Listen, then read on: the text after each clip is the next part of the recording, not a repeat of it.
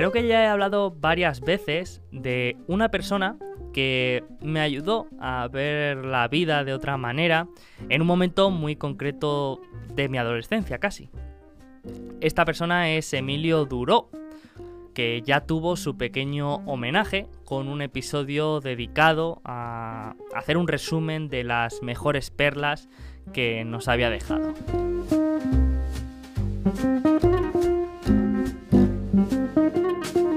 El otro día me encontré con un vídeo relativamente nuevo de él, o al menos que yo no había visto, y escuché otra genialidad de las que suele soltar, pero en este caso, a diferencia de, todas las demás, no era uno de sus chascarrillos que ya había repetido otras 40 veces, sino que era algo que no, había escuchado nunca y me gustó mucho.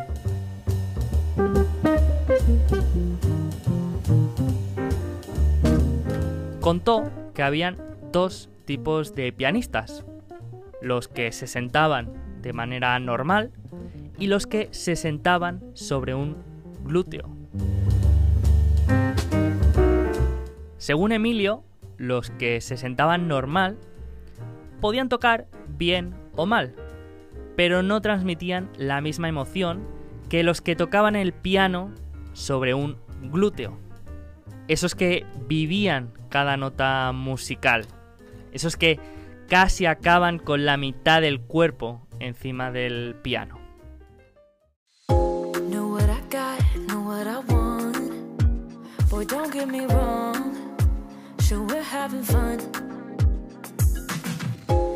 Y hablando de personas que viven la vida sobre un glúteo y además disfrutan lo que hacen y lo comparten con todos los demás, ha venido hoy al podcast de Alfa Positivo Marcos Montes, un profesional de la industria de los medios de pagos y el autor del blog Retail and Payments, un blog donde comparte conocimientos sobre empresas, tecnologías y reflexiones sobre el tema del que vamos a hablar en este episodio.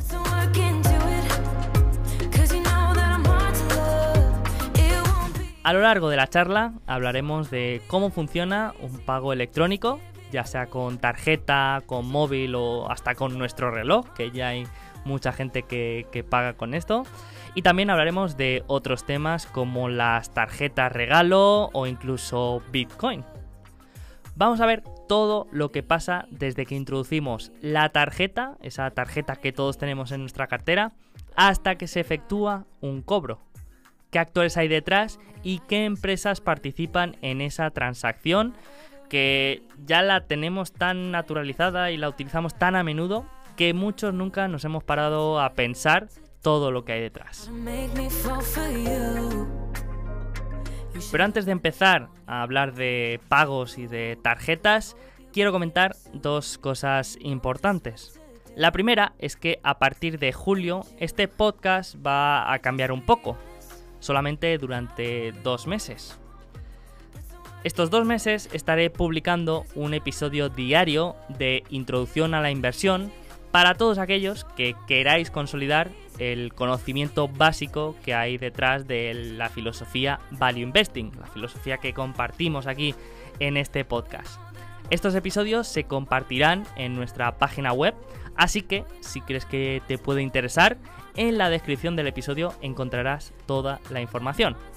Por supuesto, es totalmente gratuito, así que te animo a apuntarte que seguro que te va a gustar.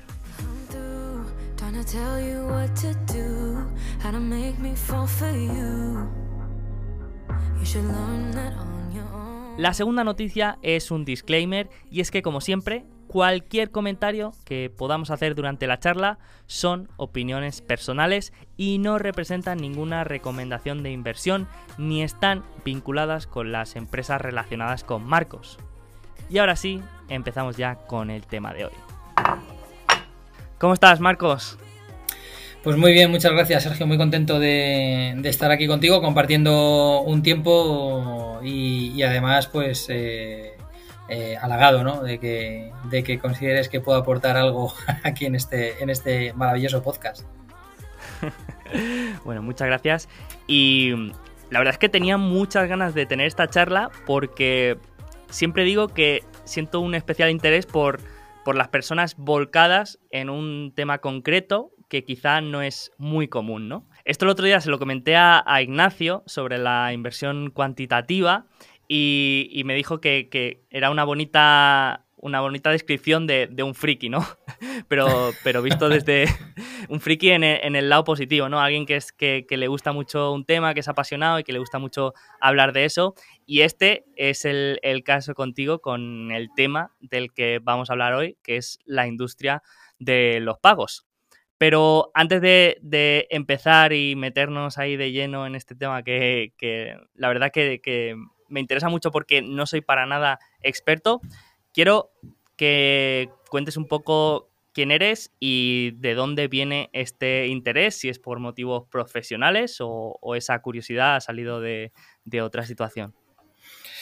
Bueno, pues a ver, yo soy un millennial de pro de estos, ¿no? De los que nacieron a partir del 81, ¿no? Que son ya los considerados millennial, que pues estudié mi carrera y, a partir de ahí, antes de, incluso antes de estudiar la carrera, pues ya me puse a, trabajar y tengo una vida profesional muy larga, muy extensa y muy variada, ¿no?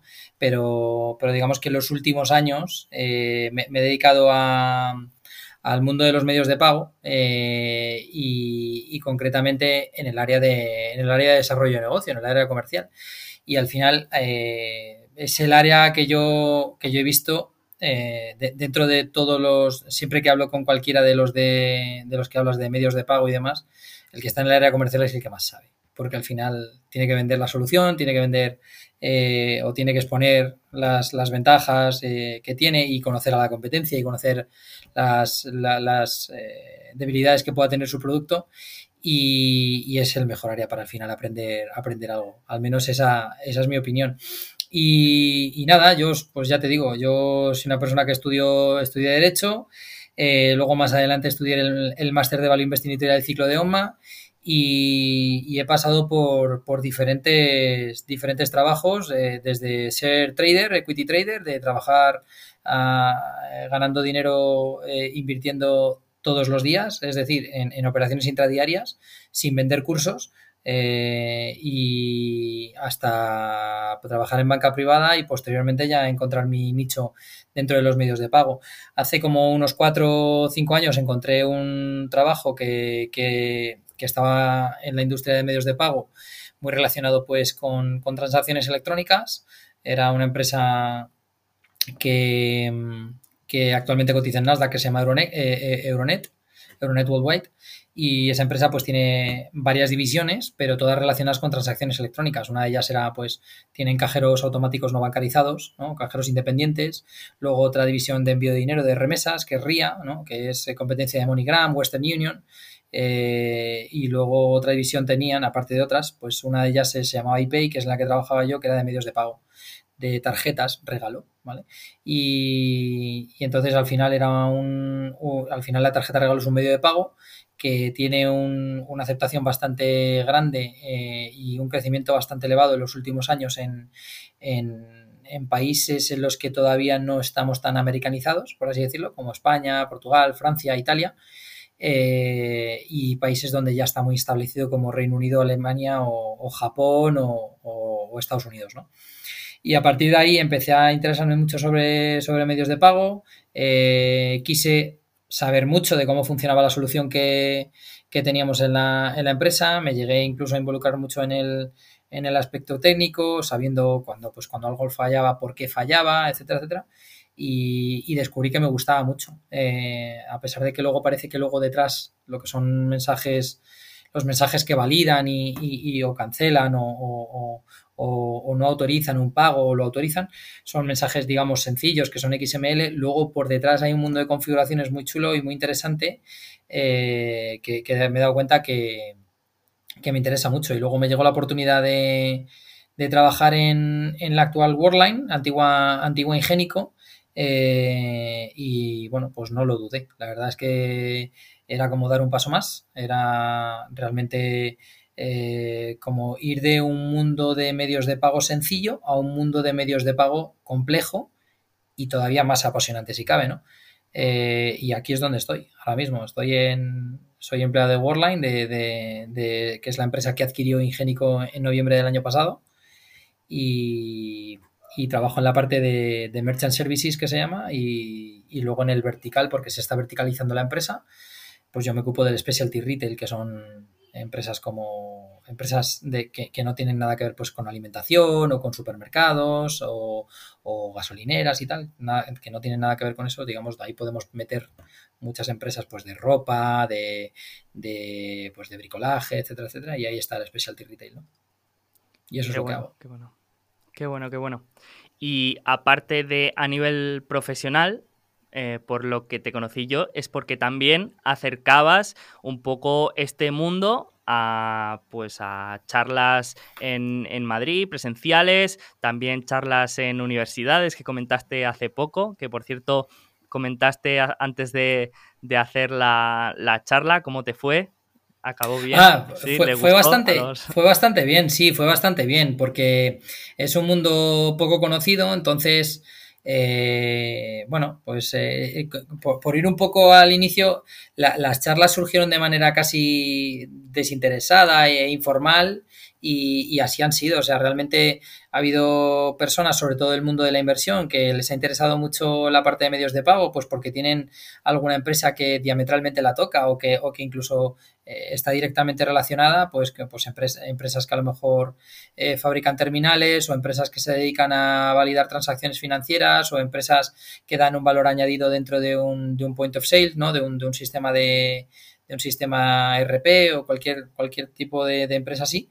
Eh, y surgió de una manera muy informal y, así han sido siempre, ¿no? Yo me considero siempre, como tú decías al principio, un friki, eh, no, un experto, sino una persona que está intentando aprender todos los días de esto y, de esa manera surgieron pues la oportunidad de ir hablando con inversores que estaban interesados en este tema y así yo también indagaba un poco más sobre el tema y aprendía y luego pues me surgió una vez la oportunidad recientemente de dar una de dar una charla a, a alumnos que están en el grado de emprendimiento de, la Universidad Francisco Marroquín, aquí en, aquí en Madrid, y, les hablé del ecosistema de medios de pago. Para mí fue un reto, porque claro, eh, te enfrentas a chicos que, están ahora mismo pues eh, empezando en mitad de la carrera, que a lo mejor tienen 18, 19 años, y tienen que ver pues que a lo mejor en un futuro se pueden dedicar a esto o a cualquier otra cosa, pero tienen que ver pasión, ¿no? Entonces, lo, lo, más, el reto mayor que tenía dentro de esa charla era transmitirles pasión sobre lo que yo, sobre lo que, sobre lo que a mí me gusta, ¿no? Que es el mundo de medios de pago y del retail. Eh, y, y, luego también me sentí muy motivado en su momento y por eso abrí la página y el blog que es retailandpayments.com que es donde, pues, eh, sin ningún tipo de compromiso, voy hablando de lo que más o menos me apetece y de lo que, de lo que me genera, eh, pues, eh, algún tipo de, de, de, curiosidad o, o, de, o de interés. En algún momento también he hablado de Bitcoin, ¿no? Por ejemplo, dentro del, dentro del blog, pero porque quería entender muy bien lo que había, lo que había ahí detrás, ¿no? A pesar de que ya tenía una cierta idea. Yo conocí Bitcoin en 2013 y, tenías una cierta idea, pero, pero no hasta el punto de profundizar en ello, pues por, al final no sé si un poco por dejadez o por el día a día, pues te vas enfocando en otras cosas, ¿no? Entonces sí, eh, así fue como nos conocimos, eh, pues porque alguien dijo que había dado una charla y, así llegué, ¿no? Sí, eh, gracias a, Gabriel también, le mandamos un, saludo desde aquí. Sí, un fuerte abrazo. Y si quieres, Mm, podemos hacer un poco eh, un ejercicio similar al, de, al que hiciste en la, universidad y hablar un poco de este mundo de los pagos, más concretamente de este, quizá del, esquema que hay detrás de un pago. Es decir, nosotros es algo que hacemos día a día y que lo vemos de manera continua. Vamos al supermercado, compramos algo y pagamos con la tarjeta. Pero hay detrás entre que el dinero pasa de nuestro poder al del establecimiento, pues hay, hay cosas muy interesantes detrás, ¿no? Entonces, te quería proponer desgranar un poco este proceso y ver un poco los actores que hay implicados para después poder decir, oye, pues esta empresa está en esta parte del proceso otra empresa está en, la otra parte. Y yo creo que es así más, más fácil de entender luego el, valor añadido y, la situación de después de las empresas que comentaremos. Así que tú, cuando tienes que empezar a, describir un poco cómo funciona un pago, ¿cómo, cómo empiezas? ¿Por dónde lo encararías? A ver, pues eh, lo, primero es que en la realidad, a pesar de que ahora explique esto de una manera un poco más sencilla, en la realidad solo se produce un movimiento de dinero eh, al día, eh, que es en la cámara de compensación por la noche, pues Caixa le debe a BBVA no sé cuánto y se lo envía. Y, luego dentro hay unos ficheros en el cual se hace el, clearing y el settlement, ¿no? y, y se validan todas las transacciones que ha habido. Pero realmente, cuando, cuando nosotros vamos a pagar, eh, hay muchos actores dentro de, dentro de ese ecosistema. Entonces, eh, el, primero, el, que está, el primero que está ahí, digamos, es el que se denomina merchant, que es el establecimiento, ¿no? Y el, merchant tiene una manera de recibir el pago que es generalmente a través de un terminal, a través de un TPV, de un datáfono, ¿no? Que llamamos. Eh, entonces, ese datáfono, pues, puede cobrar de, digamos, de pues con tres tecnologías diferentes a, día de hoy eh, en España, ¿no? Y luego hay una cuarta en, eh, fuera, fuera de España que sería el QR que en España todavía no está, no está muy bien, no está muy bien implementado. Pero tienes tres maneras, pues a través de banda magnética, que es la antigua, ¿no? La de la que IBM eh, desarrolló en el 66. Luego tienes el chip MV, el chip de, de EMB que es el, chip que vemos en la, en la tarjetita que además tiene unas funciones muy, muy interesantes, que creo que se lanzó en el 93. Y luego tenemos la, manera de pagar con el, pues a través de proximidad, ¿no? que es el NFC, ¿no? el Near, el, eh, joder, se me han olvidado las siglas, pero bueno, el NFC, ¿vale? Eh, entonces, tú pagas con tu tarjeta y el terminal lo que hace es leer la información de la tarjeta, ¿vale? Leer, pues sobre todo el, el BIN de la tarjeta, que son los, eh, el PAN de la tarjeta, perdón, el BIN son los seis primeros dígitos y el, PAN de la tarjeta generalmente, entonces dice, vale, pues esta tarjeta es una Visa, es una Mastercard, es una GCB, es una Union Pay o es una Amex o lo que sea. Y entonces en ruta y dice, vale, pues esto tengo que eh, mandárselo, cifra la transacción, vamos a decirlo así, cifra la transacción, la, la la, hace muy fea para que nadie pueda entender lo que hay ahí dentro y la manda a, través de con ese cifrado, la manda a la pasarela de pago. Entonces la pasarela de pago, ¿vale? Descifra la transacción, lee lo que hay y dice, bueno, pues ahora enruto al banco adquirente de esta tarjeta, ¿no? Eh, según lo que me dice el, establecimiento. Entonces, por hacerlo, por hacerlo mucho más sencillo y sin entrar en tanto detalle, lee la tarjeta, la pasarela de pago eh, se lo manda al procesador, en este caso en España, por ejemplo, es RedSys o CECA, ¿vale?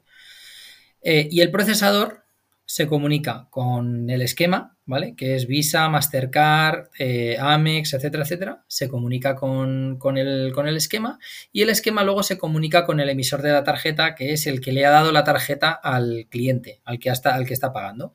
Pues dice, pues mira, esto es una Visa, entonces se lo mando a Visa. Y entonces Visa llega y dice, pues esto es una Visa de CaixaBank. Y entonces coge y comunica a CaixaBank y le dice, oye, CaixaBank, tengo aquí a un cliente tuyo que quiere pagar 100 euros y entonces CaixaBank le dice, lo acepto sin problema, y entonces le devuelve a Visa el OK.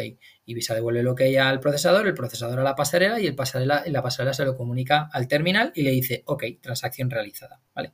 Entonces tenemos que en todo este proceso han intervenido un terminal, ¿vale? Ese terminal está asociado a un número de comercio. Ese número de comercio eh, pertenece al establecimiento, ¿vale?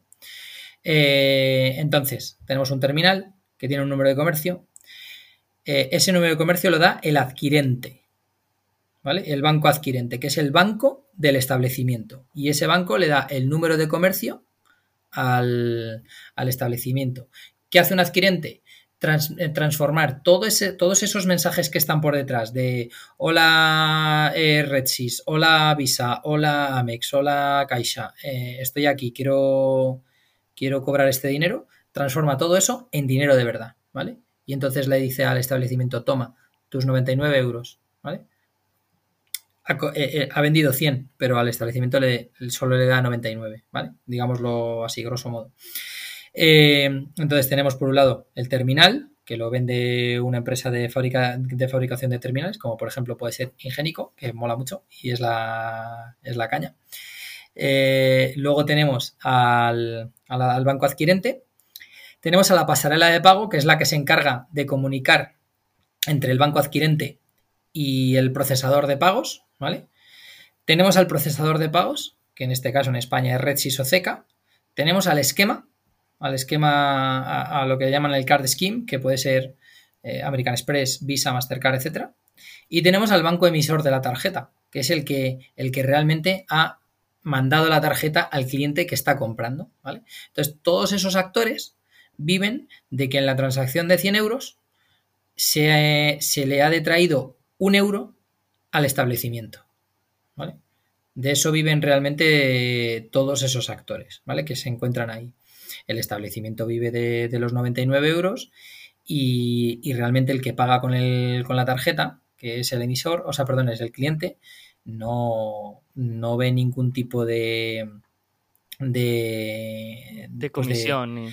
Sí, que él no ve comisión, no, ve que le cueste más pagar con tarjeta, sino que lo tiene muy fácil, ¿no? Antiguamente los, los, las comisiones eran más elevadas y podíamos ver en sitios como en bares y demás, pequeños establecimientos, podíamos ver que pago mínimo con tarjeta 6 euros. A día de hoy se ha estandarizado tanto y se ha, eh, se ha democratizado tanto el uso de la tarjeta, eh, por así decirlo, que, al final pagar un euro o pagar 5 euros te va a costar te va a costar muy poquito y les interesa, ¿no? Porque al final es, es dinero rápido que llega, ¿no? Entonces, todos esos son los actores que hay en el, en el, en el pago. Vuelvo a repetir, si, por si no queda claro. El terminal, que es el que recibe, el que procesa la transacción, el que, perdón, el que cifra la transacción y la manda, la pasarela de pago, el banco adquirente, el procesador, el esquema y el banco emisor. Esos son todos los, los actores que existen, ¿no? Entonces ahora, por ir desgranando un poco qué hace cada uno, pues el terminal eh, el terminal lo que hace es leer la tarjeta y enviar el mensaje, cifrarlo eh, y recibir el mensaje y decirle al establecimiento, pues ha sido posible, ha sido posible el cobro o no ha sido posible el cobro. Y ese terminal tiene una serie de certificaciones que tienen que pasar por, los proveedores y, unas, eh, unas configuraciones que las marca generalmente el, PSI Council, que es el, grupo de trabajo que se encarga de, la seguridad en el pago, ¿vale? Y que además tiene que tener una serie de tecnologías incorporadas, como por ejemplo, pues poder leer eh, mm, banda magnética, poder leer chip, eh, tener un chip NFC para poder leer con, con, con, pago de proximidad, ¿no? Con el NFC, con el, con el contactless que llaman, ¿no? Entonces, todo eso es lo que hace el terminal, pero tiene una serie también de, pues, de configuraciones específicas que los marca, los marca la normativa PCI, pues que, por ejemplo, si el terminal se cae al suelo, se tiene que borrar eh, automáticamente. O si alguien intenta abrirlo, se borra. Eh, el terminal se autoborra y se queda inutilizado. ¿no? Borra la ROM, borra las claves que tiene, etcétera, etcétera. ¿no? Entonces todo eso eh, mm, para, todo eso, ese terminal tiene que pasar una, serie de lo que se llaman unos TQMs, eh, unos LOAS y TQMs, que son las certificaciones que tienen que pasar dentro de los procesadores para que sea eh, posible dentro del ecosistema donde esté el, procesador trabajar con él. Por ejemplo, en España RedSys es quien los certifica, en Portugal, por ejemplo, es, es SIPS, entonces bueno, los diferentes procesadores los van certificando y dicen, este terminal es válido para trabajar en mi red. Eh, Aquí, claro, el cliente sería el banco adquiriente, no el merchant. O sea, el merchant no elige qué, datáfono quiere en su establecimiento, sino que es el, el banco adquiriente el que tiene un proveedor de datáfonos que son los que le, le da el servicio a, a los merchants, ¿verdad? Pues sí y no. A ver, me explico. Eh, cuando eres un pequeño establecimiento y el terminal no te cuesta un duro, como por ejemplo le pasa a, pues no sé, a una peluquería o a un bar y demás, que llama a su banco y le dice quiero un terminal para que pueda cobrar con tarjeta y el banco le dice estas son las condiciones que, en las cuales te doy el terminal, pues por ejemplo le dice que le, va a cobrar, pues me lo invento, un 0,50, un 0,60 en las tarjetas de débito eh, o en las tarjetas de crédito Visa, ¿no? Eh, y un 2% en Amex o cualquier cosa, ¿no? Cualquier esquema que tenga dentro de, cualquier esquema quiero decir de, de, comisiones, ¿no? Eh, pues a ese pequeño establecimiento no le cobra nada. ¿no? Eh, se lo da prácticamente gratis y le, o a lo mejor le dice te pago, te, te, lo, te doy el terminal con una cuota fija de 20 euros todos los meses, ¿no? Pues depende de lo que tenga eh, pues eso, acordado con su banco, ¿vale? Con el, con el banco adquirente. Pero cuando estamos hablando de grandes corporaciones, de grandes retail, del, del gran retail, ahí sí el terminal sí cuesta dinero porque el terminal tiene una configuración posterior con respecto al, al sistema, al sistema de cajas que tienen los, los retailers. Eh, pues FNAC tiene, me lo invento, FNAC tiene un sistema de cajas de una marca X y entonces dice, pues yo quiero que cuando mi sistema de caja diga, diga que son 18,35, yo luego no tenga que ir al terminal y poner 18,35, sino que automáticamente se comunique y salga ahí, ¿no? La, que, que, le tiene que cobrar 18,35 y que salga en el terminal.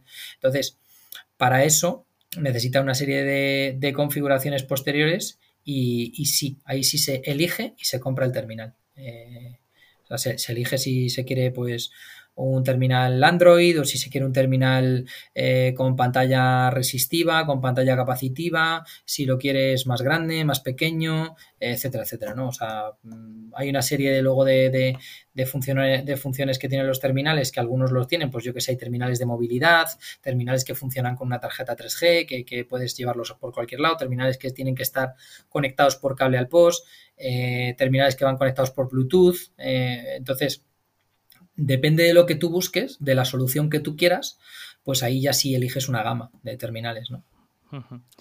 Entonces, aquí en, esta parte de datáfonos vemos que, por ejemplo, no es un, la parte donde hay más valor añadido, pero sí que hay unas barreras de entrada. Es decir, estos, estos productos tienen una serie de certificaciones, por lo que hay una regulación y no es tan fácil que venga mm, cualquier empresa con unos datáfonos y los implemente en poco tiempo al, mercado, ¿no? No, o sea, no, no, es una cuestión de un día para otro. No es una cuestión de un día para otro. O sea, eh, primero, primero hay que cumplir una normativa muy importante que es la normativa PCI. Eh, los terminales que tienen que estar preparados para la normativa PCI. Luego tienen que tener las, las tecnologías que van surgiendo hay una tecnología que surgió hace mucho tiempo que ya casi está en desuso, que es la banda magnética, pero todavía te encuentras, por ejemplo, que un norteamericano viene a comprar aquí y a lo mejor te paga con banda magnética, ¿eh? no te paga con a lo mejor con chip. Eh, Norteamérica, Estados Unidos, no ha tenido el chip implementado de manera generalizada hasta hace dos días. ¿eh? No, no, no nos olvidemos de que no nos olvidemos de que, de que al final la seguridad en el pago ha sido una cuestión más europea que de Estados Unidos. Entonces, a lo mejor te encuentras eso. Y, luego, aparte de las, de las tecnologías que tienen que ser banda magnética, chip, etcétera, etcétera, luego tienes que llamar a la puerta del procesador y decir, o preguntar, a ver, ¿quién procesa aquí? ¿Procesa Redsys? ¿Procesa Zeca? ¿Procesa no sé quién? Pues tienes que ir a certificar el terminal y que el procesador diga, sí, este terminal es apto para dentro, de mi, dentro del ecosistema en el cual a mí eh, me llegan todas las transacciones, pues puede funcionar, ¿no? Eh, esto pues si, si la transacción, si la adquirencia, por ejemplo, es cross-border, que se llama, si no pasa por un procesador de, local, por ejemplo, si tú tienes un, establecimiento, eres una cadena de supermercados muy grande y tienes establecimientos en Portugal, sin embargo, tienes un acuerdo europeo cerrado con un adquirente eh, y un procesador que está en, me lo invento, en Suiza, eh, no tienes por qué pasar por SIPS, ¿vale? Salvo que quieras eh, lo que se llama el acceptance, aceptar tarjetas que solo SIPS eh, procesa, que son las, las, llamadas multibanco. Entonces, si quieres procesar las multibanco, tienes que pasar por el aro de SIPS y SIPS tiene que certificar el terminal. Si no, no tendrías por qué certificarlo con, con, ese, con ese procesador, pero sí tendrías que certificarlo con otro. No sé si me explico. Entonces, bueno, pues sí, hay, algunas barreras de entrada. Sí, no es, no es llegar y decir, venga, este, tengo este terminal. No, no, hay, hay complicaciones, ¿no? Y que, al final las complicaciones lo que generan, estas, esas complicaciones están puestas eh, para que al final el, pago eh, sea muy seguro y que tanto el cliente como el, como el establecimiento reciban el dinero o puedan pagar de manera correcta, ¿no? Y que, y que sepan pues que el terminal no va a estar conectado ahí a, una cuenta en, en las Islas Caimán que no se sabe el, la procedencia, ¿no? Y que, pues eso, que se desvía todo el dinero allí y nunca llega el dinero. Vale. Y en esta parte de proveedores de, de, de datáfonos, ¿Qué empresas son las más conocidas, las más grandes a nivel internacional? ¿Qué, empresas? ¿Hay alguna que destaque por encima de las demás? ¿Están más a nivel local? ¿Cómo, están distribuidas? No, eh, a ver, hay, empresas, generalmente este tipo de empresas son mundiales. Eh, son, empresas que, que llevan haciendo esto durante, durante muchos años y hay empresas a lo mejor que se han quedado por el camino, pero, pero las así las más, las más grandes, la primera yo diría que es Ingénico, que es la que, es en la que yo trabajo y que fue la que adquirió hace poco Worldline, que tiene, tiene tecnología muy avanzada y todo tipo de terminales, pues ya te hablo, de, desde desatendidos que se llaman, que son los terminales que nosotros, lo que nos, el, tecladito donde nosotros vamos a pagar en el parquímetro, eso pues lo, a lo mejor lo ha construido Ingénico, ¿no? Eh, entonces, eso es un datáfono también, ¿no? O, el dispositivo donde acercas la tarjeta cuando vas a pagar en el parking del, del hospital, pues ese dispositivo también, que es el, el NFC y tal, pues ese también lo ha construido a lo mejor ingénico, ¿no? Entonces, tienes terminales de todo tipo. Esos, tienes terminales de movilidad que son, que están conectados por Bluetooth, tienes terminales eh, eh, móviles que lleva, pues yo qué sé, pues cuando una persona eh, pues eh, cuando pides una pizza te viene con un terminal, ese terminal es un terminal móvil, pues ese es Ingénico. Y luego tienes, terminales Pinpads, ¿no? Que se llama. Entonces, Ingénico yo creo que es la más grande, la que más eh, terminales tiene desplegados por el mundo, aunque también tienes a una empresa que, era, que es muy grande, aunque mm, yo creo que ha ido perdiendo algo de fuelle, que es Verifone. y, y, es una empresa también bastante conocida, ¿no? Tienen, de hecho, tienen línea Android, tienen terminales que han, que han sacado recientemente de línea Android igual que Ingénico, que yo creo que es una es una es un terminal muy interesante, ¿no? Los terminales Android. Eh, luego está Pax también, que es una, empresa que está creciendo con bastante fuerza en, lo que es la venta de terminales. Eh, pues tiene un, acuerdo muy interesante, ¿no? Con, con Stone Co. en Brasil y, que vende, vende bastantes terminales por allí. Luego BBVA también tiene, tiene un acuerdo con ellos. Eh, BBVA tiene acuerdos con, acuerdos con todos, pero Pax también tiene con BBVA, ¿no? Eh, y luego está otra empresa también que es de Taiwán que se llama Castles, Castles Technologies. Eh, y luego hay alguna más pequeñita que es de, Xiaomi, que se llama Sunmi, que si algún día pues, vas a un restaurante y ves un terminal así como medio anaranjado, eh, pues ese terminal seguramente es de Sunmi, porque son terminales que utiliza Globo. Vale, vale. La de los riders, ¿no? Sí. Entonces, pues, esas son, yo creo que cinco empresas que, están en el, panorama y, que fabrican terminales.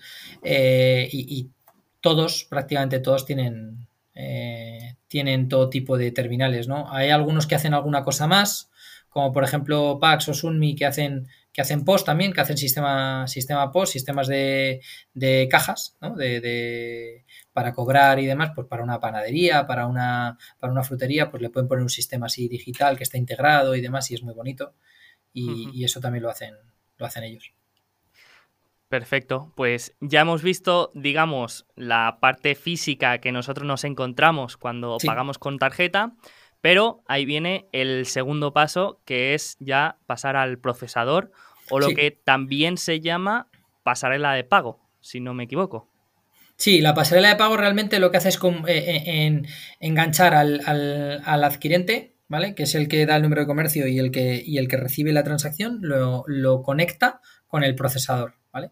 Entonces hay un banco adquirente que da un número de comercio, ese número de comercio es el del, es el del establecimiento y entonces la pasarela de pago recibe del terminal el mensaje, ¿vale? Y de ese número de comercio y entonces eh, envía a través de, de, transacciones cifradas al procesador eh, y le dice, pues esto tiene que ir al banco no sé qué. Pues porque, por ejemplo, hay clientes que tienen, en función de si la tarjeta es Visa o Mastercard o es Amex, ¿vale?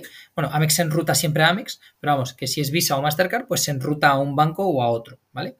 Eh, entonces, pues me, lo invento, ¿no? Pues yo quiero que las Visa me las, eh, me las procese eh, Caixa, ¿no? Pues mi adquiriente para las Visa es Caixa y mi adquiriente para Mastercard es Sabadell.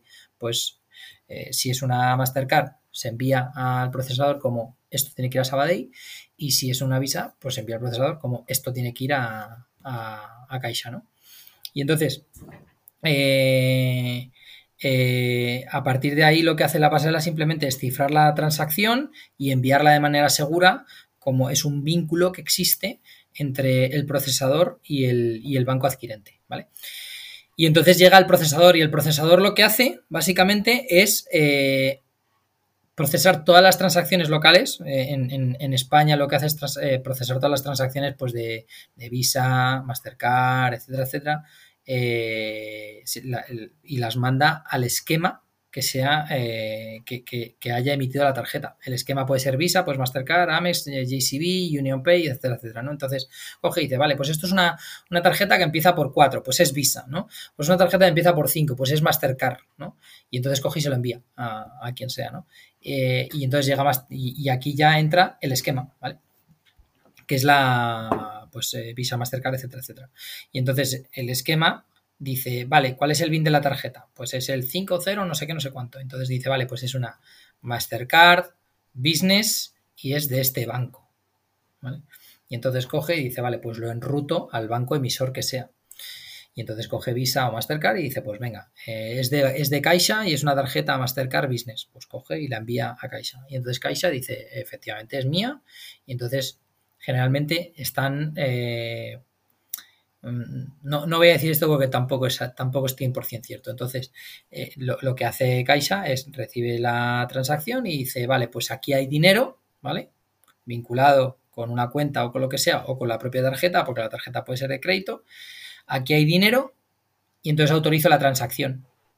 Y entonces ya lo único que devuelve es transacción no sé qué, ok, transacción no sé qué, ok, y entonces va a Visa y Visa se lo devuelve al procesador y el procesador se lo devuelve a, la pasarela y la pasarela se lo devuelve al, banco adquirente y al terminal y le dice todo ok, ¿vale? Y eso es lo y ese es realmente el ecosistema así de una manera rápida explicado, ¿vale?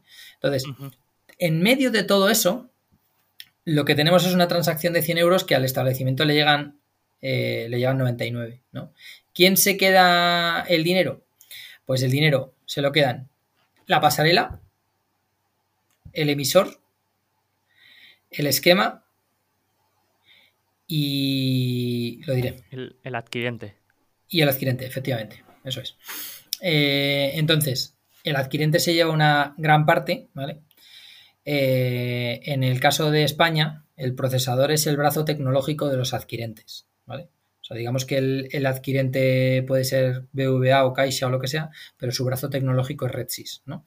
Entonces utiliza, pues del, se, se queda un 0,60% de la transacción, pues que son 60 céntimos, ¿no? En este caso, pues esos 60 céntimos, pues le pagará 5 o 4 o, 10 a RedSys y se queda con 50, ¿vale? Por, haber dado ese servicio, ¿no?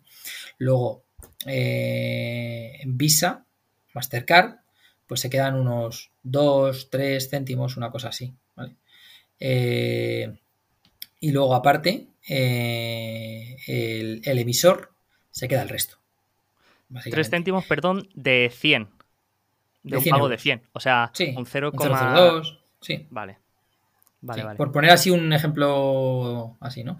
Entonces, luego lo que hay, lo que hay luego son tasas de intercambio eh, que a lo mejor Visa o Mastercard pues pueden ganar cuando, cuando alguien paga con, con, pues con una tarjeta que está emitida en dólares, una tarjeta que tiene una cuenta emitida en dólares, y entonces va a pagar y entonces pues eh, tiene la opción de que sea Visa quien le resuelva, ¿vale? Y hay veces que los propios establecimientos tienen la opción de hacer lo que se llama el DCC, ¿no? Que es el, el, el Conversion, ¿no? Entonces, eh, a lo mejor también ganan un poquito de dinero cuando hacen ese tipo de cambios. Le dicen, ¿quieres pagar en libras o, perdón, ¿quieres pagar en dólares o quieres pagar en euros? Y entonces, pues paga, paga ese dinero, si paga en la moneda local, que es euros, pues es Visa el encargado generalmente de hacer ese tipo de, conversiones y ahí gana otro poquito de dinero, en, lo que es el, la tasa de intercambio de, moneda, ¿no? Eh, y entonces, pues básicamente se, ganan, se gana así el dinero no, y, así se reparte. Y dices, oye, ¿y la pasarela de pago? Pues la pasarela de pago generalmente o bien la paga eh, el establecimiento, ¿vale? Porque tiene un sistema y un contrato con una pasarela de pago para que le proporcione esa conexión con, sus adquirentes, ¿vale? Y además una, eh, eh, la parte de la conexión, que haya una configuración con el terminal. O bien la pasarela de pago, en el caso de los bancos, cuando tenemos establecimientos pequeñitos, como puede ser, pues ya te digo, una frutería, una, una peluquería y demás, ahí la pasarela de pago la proporciona Redsys. Es decir, ahí ya no entran pasarelas de pago externas como eh, Ingenico, WorldPay, etcétera, etcétera, sino que, o Adyen, ¿no? La pasarela de pago la proporciona eh, Redsys. Y lo interesante aquí es, bueno, a mí personalmente siempre me ha costado entender bien el valor de Visa y Mastercard por, por esta razón, ¿no? Porque al final si resumes, solo están mandando un mensaje a un banco diciendo que, bueno, está haciendo de, interconector entre, entre, dos bancos para decirle que, que ok, ¿no? Que, hay fondos y que la transacción eh, se, puede hacer. Y dices, ¿cómo puede ser que, sean empresas tan monstruosas cuando, cuando hacen solamente eso, ¿no? Y, y luego te das cuenta realmente de que no, o sea, el valor que crean no viene tanto de, del margen que se lleva de, cada transacción, que es quizá de los más bajos, sino por el volumen de transacciones que, se generan. Que me parece que, que lo, he leído en tu blog, que en 2017 ya hubo más volumen de, pagos con tarjeta que, en efectivo, si no me equivoco. Sí, en nominal sí, sí, sí, en nominal, efectivamente. La, cosa aquí, mira, eh, Visa, Mastercard, Union Pay, American, etcétera, etcétera, eh, proporcionan un valor añadido muy interesante, ¿vale? Que, bueno, no, no, yo, no, yo tampoco tengo la bola de cristal para saber cuánto durará o quién llegará para, para decir que ya no son necesarios y demás, pero a día de hoy eh, generan el valor añadido que generan es la interoperatividad. Es decir, que tú tienes una visa emitida en tu en Chase, en el banco Chase de Estados Unidos, y cuando llegas aquí a Europa no tienes que traer dinero. Yo, yo he hecho viajes a yo he estado en Estados Unidos 20 eh, días sin pasar por mis manos un solo dólar y la tarjeta estaba emitida aquí en España, ¿no? Entonces dices, ¿qué, cuál es el valor que me proporciona? Pues me proporciona la interoperatividad entre el banco adquirente del, establecimiento donde estoy pagando, que puede ser Chase, que puede ser pues eh, cualquiera, ¿no? Eh, hay, en Estados Unidos Bank of America o, o Wells Fargo y tal me, me, proporciona esa interoperatividad con mi banco, con mi tarjeta que está emitida por Caixa, ¿no? O por, o ING o por quien sea, ¿no? Entonces, eso es, ese es el valor que me está creando Visa, Mastercard, American, etcétera, etcétera, ¿no? Eso es lo que me crea. Que bueno, que American es un poco mm, especial, americano, por ejemplo, o Diners o, algunas, algunas, algunos esquemas de este estilo, porque no son como Visa, ¿vale? Eh, porque son lo que se llaman third party schemes, frente a Visa, que es un four party scheme, ¿no? Eh, American Express, pues eh, a día de hoy ya no te encontrarás un banco que te emita una tarjeta de American Express. Quien te, quien te emite la tarjeta de American Express es American, ¿no? Ya no, ya no te encuentras a, no sé, tú, vas al Santander o a, o a Bankia y le dices, quiero una tarjeta American Express, te dice, pues no tenemos, tienes que irte a American Express, ¿no? Entonces, son esquemas diferentes.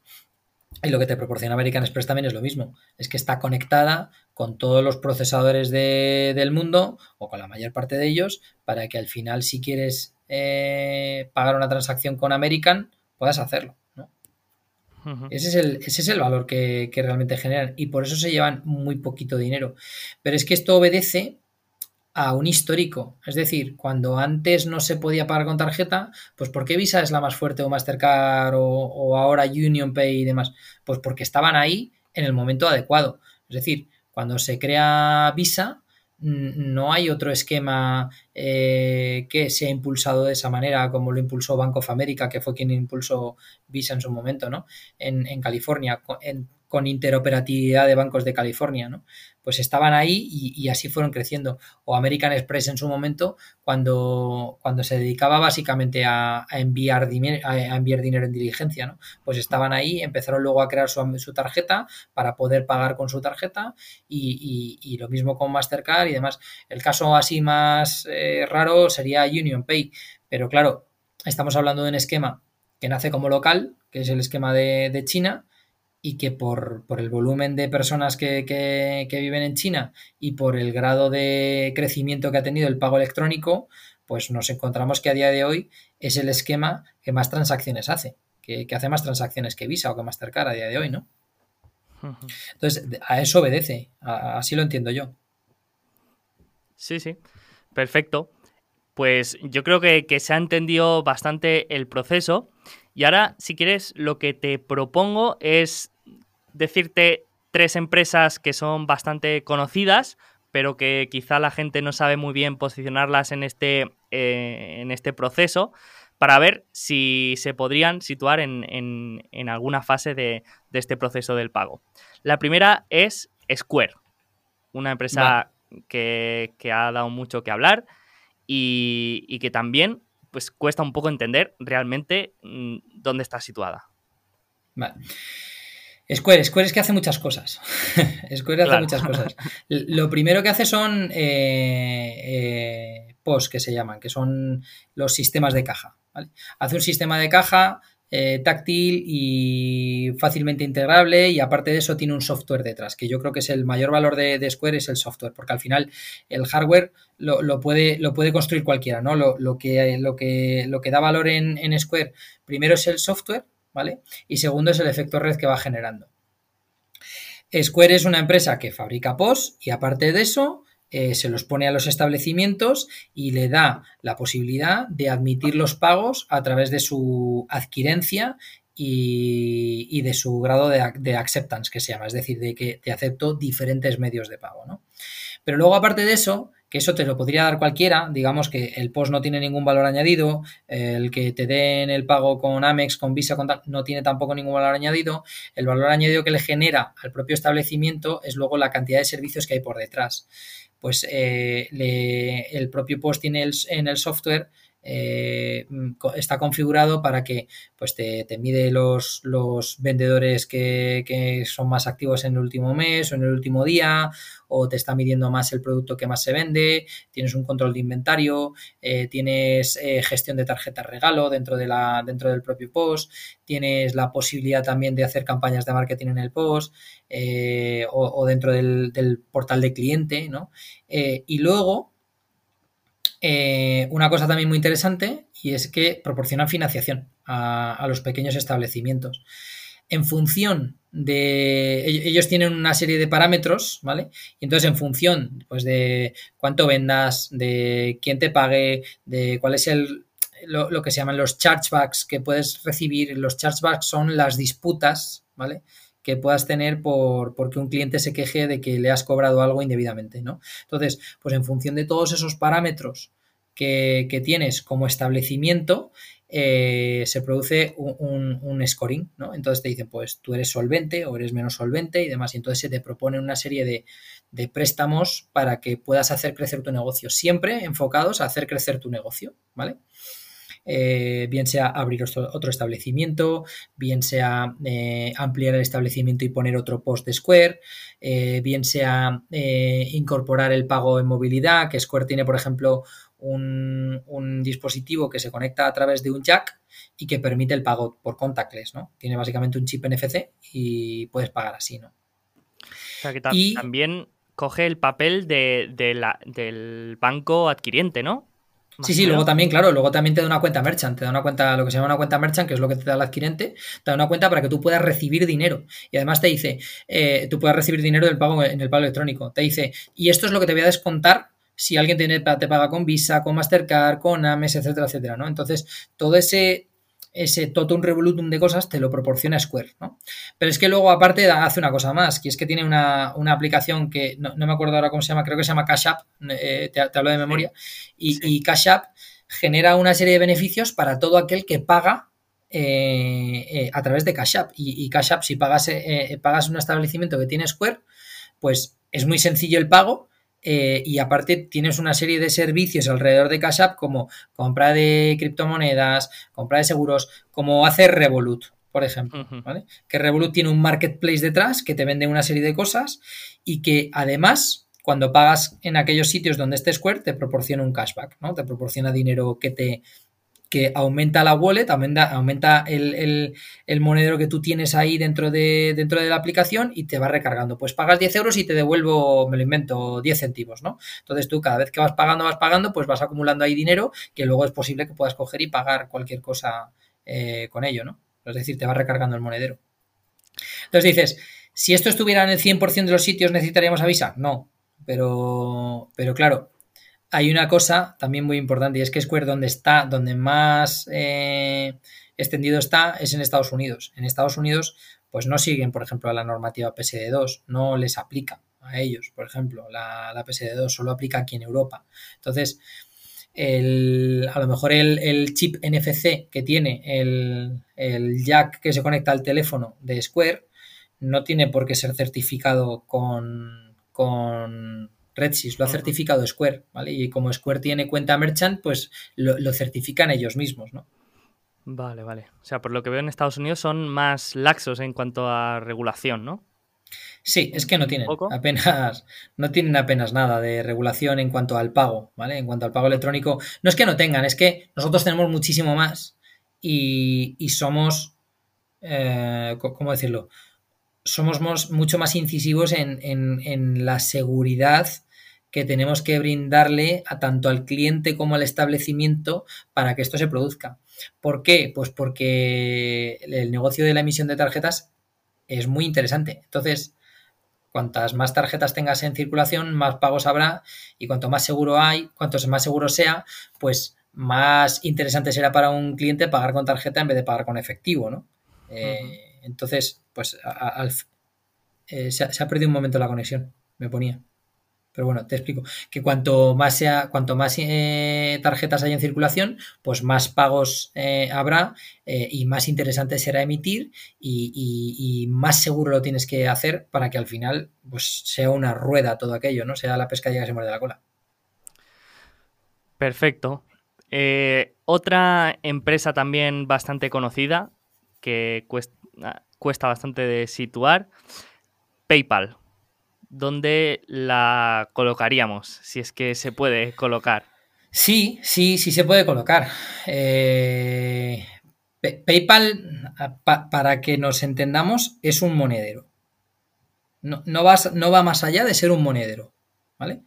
Lo que pasa es que dentro del monedero, pues te permite tanto el envío de dinero entre el mismo monedero de PayPal, como al final ya ha permitido el envío de dinero eh, a cuentas bancarias, eh, pero PayPal hasta ahora mm, no se ha quitado a Visa y a Mastercard. ¿eh? Y no se puede quitar a Visa y a Mastercard o a cualquier esquema.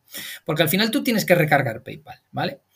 Entonces, para recargar el monedero de PayPal, puedes usar dos cosas. Una, tu cuenta bancaria, ¿vale? Que hay mucha gente que es reticente a poner la cuenta bancaria en PayPal, sobre todo por la cantidad de fraude que ha habido en PayPal, ¿vale? Que lo ha habido y, el que el que quisiera utilizar algo de fraude dentro del, dentro del mundo de Internet antiguamente utilizaba PayPal. Entonces, tú puedes ser muy reticente a poner la cuenta bancaria en PayPal y, asociarla, ¿vale? Para que te puedan retirar dinero de ahí y puedas pagar a través de PayPal. Entonces, recargas la tarjeta, la cuenta de monedero de PayPal, lo recargas a través de la tarjeta de la cuenta bancaria, o bien tienes que meter una tarjeta, una tarjeta de crédito, de débito, lo que sea, pero tienes que poner una tarjeta. Y entonces al final actúa PayPal como, como un TPV.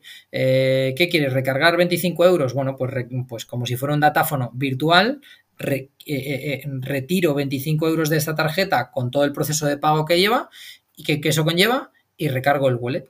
Entonces, esto, esto es PayPal y, y, no va más allá. Lo que pasa es que también ha permitido de una manera muy rápida enviar y recibir dinero porque es instantáneo. Cuando a ti te pagan con PayPal, automáticamente el wallet queda, queda recargado. Entonces, esa historia de tener que andar esperando a que alguien te hiciera una transferencia para pagar cualquier cosa, pues a día de hoy con PayPal se hace muy rápido.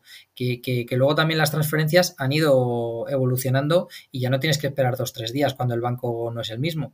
Eh, cuando estamos hablando de transferencias del mismo banco son inmediatas y cuando estamos hablando de transferencias dentro de SEPA, dentro de la zona SEPA, eh, que es, que es la, zona de, Europa, es un día lo que tarda la transferencia, ¿no? Entonces, eh, PayPal tiene el valor de haber estado mucho tiempo con eBay, ¿no? Eh, de, haber sido quizás el, medio de pago más utilizado por eBay, ¿no? Eh, pero no deja de ser un, wallet, una, cartera donde tú metes dinero y, recargas y pagas cosas o envías dinero o recibes dinero. Perfecto. Y por último, otra empresa que quizá no es conocida porque es privada, pero es un auténtico monstruo, Stripe. ¿Dónde la podríamos situar? Porque aquí también está más orientada al mundo digital. Solo, sí. Eh, Stripe es una pasarela de pago online, ¿vale? Eso es lo que, eso es lo que hace Stripe. Eh, eh, es una pasarela de pago y también funciona como, como, como, como adquirente, ¿vale? Funciona como adquirente para, para, las, para los e-commerce, ¿vale? Entonces, eh, en todo este boom de los e-commerce han sabido crear un producto muy interesante, muy fácilmente instalable, eh, compatible con los plugins más, más, conocidos que puedan ser pues Magento, eh, PrestaShop, Shopify, que, básicamente era un plugin que instalabas y ya te, dabas de alta como cliente dentro de Stripe y ya tenías un, pricing por, por, todo aquello y era muy sencillo. Lo que pasa es que eh, Stripe quizá es muy cara para, el ecosistema de pagos actual, eh, al menos el europeo. Porque en Europa los pagos no cuestan mucho dinero, es decir, que desde el punto de vista de adquirente o desde el punto de vista de establecimiento no te descuentan tanto dinero. Entonces, Stripe está muy bien para los e-commerce que tienen eh, márgenes brutos elevados. ¿no? porque a lo mejor te pueden cobrar hasta un 3, un 4% por una visa eh, business eh, de crédito europea, ¿no? Entonces, eh, un 4% es dinero. Es, mucho dinero, o un 3 y pico, ¿no? Que, que además el pricing, yo te estoy hablando de memoria, a lo mejor ahora mismo es un 2, un 2 y medio, pero que el pricing, por lo que yo vi hace mucho, el pricing de Stripe es bastante, bastante elevado. Lo que pasa es que ha dado una facilidad muy grande, porque es un plugin, es simplemente un, plugin que se instala dentro de tu dentro de tu e-commerce y, creas una cuenta y ya está, y ya recibes dinero. Eh, y, de hecho, en algunos casos, al principio, no sé si ahora será habrá cambiado la historia o no, pero al principio no tenías ni que ser empresa ni que ser autónomo. Tú podías dar de alta, darte de alta como persona física y recibías dinero. Luego ya tú tendrías tus obligaciones fiscales, ¿no? Pero en principio era, era, o sea, facilitaba mucho la vida, ¿no? Sí, sí.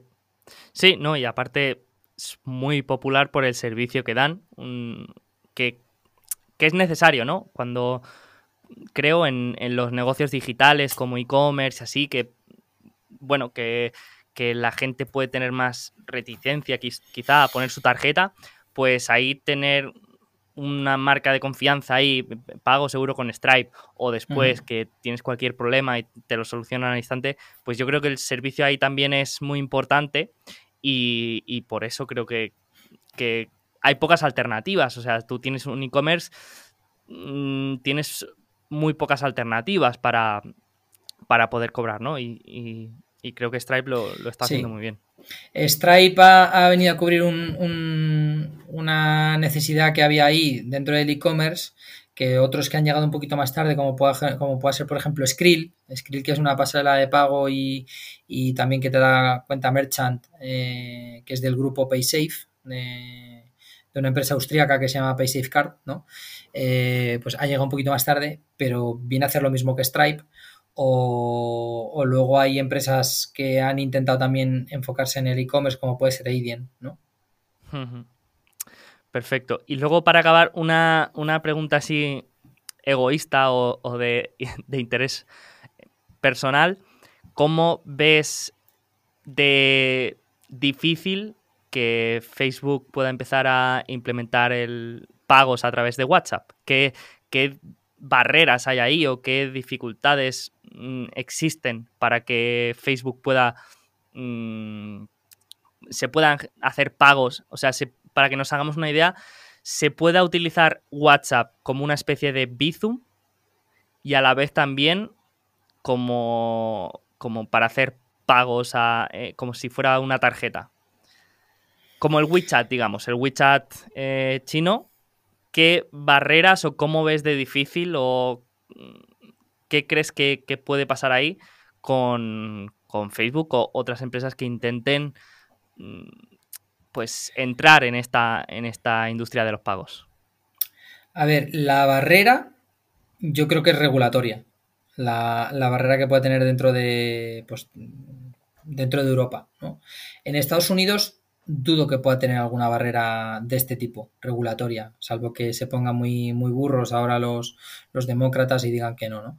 Eh, pero, pero, en principio, en Estados Unidos, poca barrera, ¿vale? sería, me imagino que sería, no, no, no lo he, o sea, desconozco cómo lo quiere hacer Facebook a través de, de a través de, de, WhatsApp, pero me imagino que será algo muy parecido a, a WeChat Pay o Alipay, ¿no? Sí. Eh, pero es que aquí en, en, Europa para poder hacer eso tendría que, tendría que ser una institución, una, entidad financiera y, una vez que fuera una entidad financiera, pues aceptar pagos de esa, de esa manera, ¿no? Pues a través, me imagino, a través de un QR y, y demás. Entonces, una vez que pudiera aquí en Europa, pues tendría pocas barreras, eh, porque al final WhatsApp tenemos todos prácticamente, ¿no? Eh, serían los requisitos que le pidieran para que aquel que tuviera WhatsApp Business, ¿no? Pues pudiera recibir dinero de una determinada manera. Pero para eso, eh, WhatsApp o Facebook tienen que ser una entidad financiera allí donde estén aceptando pagos. y la historia de todo esto es, volvemos otra vez un poco al, caso PayPal, ¿vale? Que es eh, cómo vas a, tú como cliente que tú no tienes un establecimiento, yo que yo no tengo un establecimiento o tal, cómo voy a recargar, cómo voy a pagar con, WhatsApp, eh, cómo voy a recargar mi cuenta de WhatsApp, ¿no? Esta a lo mejor se puede ser una de las, las preguntas, porque si voy a pagar con Visa, pues no sé cuál es el valor añadido que me proporciona WhatsApp Pay a través de, o sea, pagar a través de WhatsApp en vez de pagar a través de un datáfono, ¿no? Entonces, si voy a recargar mi cuenta de, WhatsApp, eh, entonces, ¿cómo, lo hago? ¿Con una tarjeta de crédito, con una débito, con una transferencia? ¿Cómo lo haría? Eh, si al final el ecosistema actual, que es bancos más tarjetas, sigue estando, eh, a los bancos y pues tampoco es que le venga muy mal, ¿no? Que, se siga, o sea, le da igual ser adquirente, o sea, perdón, le da igual eh, que, el, que el interchange, el, la tasa de intercambio que vaya a pagar o el, o el, el dinero que va a recibir, que sea a través de una transacción que ha pagado a través de WhatsApp o que sea a través de un establecimiento. Al final, la tarjeta va a ser usada para recargar la cuenta de WhatsApp o va a ser usada para pagar un café en la cafetería, ¿no? Eh, entonces, la, única barrera que veo aquí en, Europa sería regulatoria, porque además también no nos olvidemos que aquí hay, hay una serie de actores en Europa que, son pues eh, INVCO, eh, em, eh, PCI, Nexo Standards, que están ahí y que son grupos de trabajo creados para que haya seguridad en el pago. Si WhatsApp Pay no pasa por el aro de PCI, pues eh, no, sé yo desde el punto de vista regulatorio si lo dejarían, si le dejarían, ¿no? Y no nos olvidemos que en PCI, Nexo eh, y en Bico, eh, el board, los advisors y, demás son Visa, JCB, Mastercard, American Express, etcétera, etcétera, ¿no? Entonces... O sea, tienen ahí montado un lobby. Eh, no, sé si sería un lobby porque al final son un grupo de trabajo que trabajan para la seguridad en el pago. Si no les ofrece la seguridad o no creen que puede ofrecer seguridad en el pago para tanto para el establecimiento como para el como para el, usuario, eh, pues eh, a lo mejor harían una normativa específica para que al final sí lo fuera y, WhatsApp Pay o Facebook tendrían que cumplir esa serie de normativas para poder, digamos, hacerse mucho más usables ¿no? en, aquí en, Europa. ¿no? Ya te digo, pero yo creo que en Estados Unidos no, en Estados Unidos no, no creo que fuera así, porque además en Estados Unidos es que no existe eh, esto de la seguridad en el pago no existe. Ahora, claro, aquí el, aquí el pago a nivel de, a nivel de, adquirencia es muy barato. Eh, a lo mejor estamos hablando de que al establecimiento por una Visa débito, Mastercard débito, le cobran un 0,40, 0,40%. Y cuando nos vamos a Estados Unidos, a lo mejor el, el, fee más bajo eh, puede estar en un 1,5, un 2, ¿no? Entonces, eh, hay mucha diferencia entre Estados Unidos y Europa. O sea, allí es normal, allí es normal en Estados Unidos que te, que te que cuando tú vayas a pagar con Amex, eh, al establecimiento le estés quitando un 5, un 5% a lo mejor. Y aquí en España, pues a lo mejor te quita un 2,5, un 3. Porque Amex es bastante cara, claro. Uf, 5%. Sí, sí, en Estados Unidos es, mucho, es mucho más. Sí, sí. Buah, pues lo desconocía totalmente, pero, pero bueno, eh, está, está bien saberlo. Perfecto, pues yo creo que, ya hemos entendido eh, todo el proceso que hay detrás de un pago y hemos conseguido estas empresas que son bastante conocidas, situarlas ahí dentro, dentro de ese proceso. Otro tema que también has comentado en el blog es el de las gift cards, el de las tarjetas regalo. Sí. Mm, comentabas que, eh, el fascinante mundo de las tarjetas regalo, ¿no? Sí, sí, sí. y, me parece curioso porque hace poco justamente estuve hablando de Starbucks y cómo este fenómeno de las tarjetas regalo y de las cuentas prepago eh, les suponía una ventaja increíble a Starbucks y, te das cuenta de, bueno, yo no sé aquí culturalmente en, eh, España, pero se ve que realmente en Estados Unidos y en países más anglosajones el, el regalar estas tarjetas regalo está muy bien visto y, es algo como mucho más habitual. Pero yo tengo la sensación que aquí es eh, da una impresión más de dejadez y de que, mm, bueno, no sé, igual es impresión mía. ¿Cómo lo ves? No, no, no, no, no, no, es, no es impresión tuya. Mira, antiguamente, tú, te acordarás, seguramente, los primeros teléfonos móviles que salieron aquí en España eran prepago. Eh, el hmm. pospago no existía. Sin embargo, eh, empezaron a hacer campañas de pospago, las, pues, todo tipo de compañías, ¿no? Eh, antiguamente tú ibas al banco y los martes y los jueves, de 9 de la mañana a 12 de la mañana, podías ir a pagar facturas. Podías ir a pagar la factura de la luz, la factura del gas, la factura del teléfono, etcétera, etcétera, ¿no? Porque eran, en muchos casos eran pospago.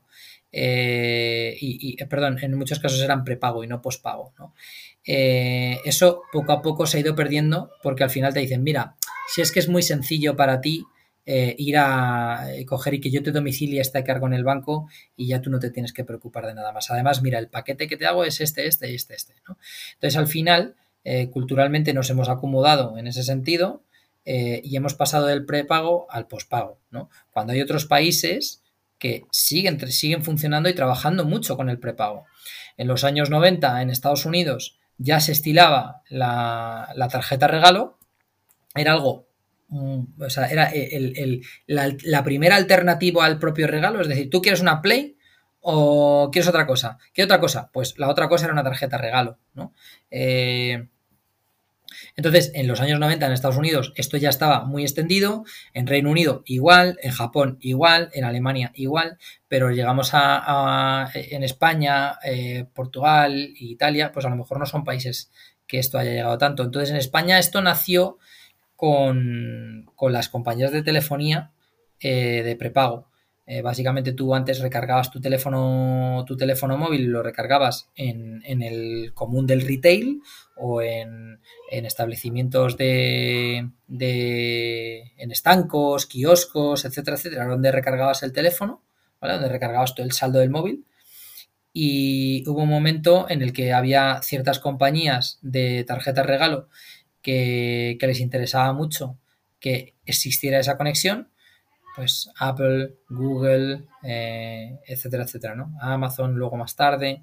Sí, Netflix, etcétera, etcétera. pues dice, Ambra, ostras, si, si resulta que, que, tengo aquí ya una conexión hecha, ¿no? Pues entonces utilizaban ese tipo de empresas que ya tenían esa conexión, ese protocolo establecido entre las dos APIs de, por un lado, del, del agregador de, el agregador de las peticiones y el retail con el proveedor de la tarjeta o el proveedor de telefonía que, que, que pudiera ser pues, Movistar, Vodafone, etcétera, etcétera, o en este caso ya ahora Apple, Google, etcétera, etcétera. Eh, y luego hubo otro boom con el gaming, cuando el gaming pasó a ser online y vieron que la gente cuando compraba el juego online eh, pues gastaba más, eh, pues empezaron a sacar tarjetas regalo eh, pues Sony PlayStation, Nintendo, Microsoft Xbox, etcétera, ¿no?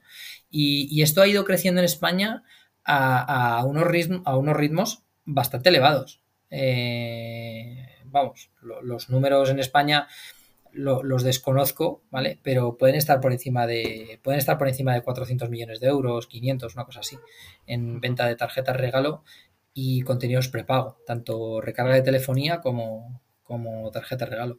Y lo curioso es que luego las empresas como, como por ejemplo eh, pues Apple, Google, Sony, etcétera, etcétera, eligen a cuántos integradores quieren. Eh, y, son ellas las que van a decir, al final son las que más mueven en, este mundo. Eh, Sony PlayStation, Microsoft Xbox eh, y luego ha pasado también, Microsoft también ha lanzado los, los, contenidos como, como, el Office, luego han venido antivirus, o sea, el software también se ha vendido en formato de código y ya no se vende en formato de CD, ¿no? Entonces, estas compañías que venden mucho como, pues como iTunes, Google, etcétera, etcétera, han decidido, pues mira, aquí en el mundo entero yo quiero estar conectado con tres actores o con cuatro actores, no con más. Y esos tres, cuatro actores son los que a nivel mundial eh, son los proveedores de las tarjetas en el retail. Y, son los que procesan esas tarjetas en el, retail. Eh, y, así, así, así las cosas tenemos eh, tres grandes en, en el mundo eh, uno de ellos es para el que yo trabajaba, que era iPay, que era parte del grupo Euronet, pero otros dos son Income y, el otro se llama Black Hawk Network. Son tres empresas que están muy, muy, bueno, son, las que, son las que mueven todo esto.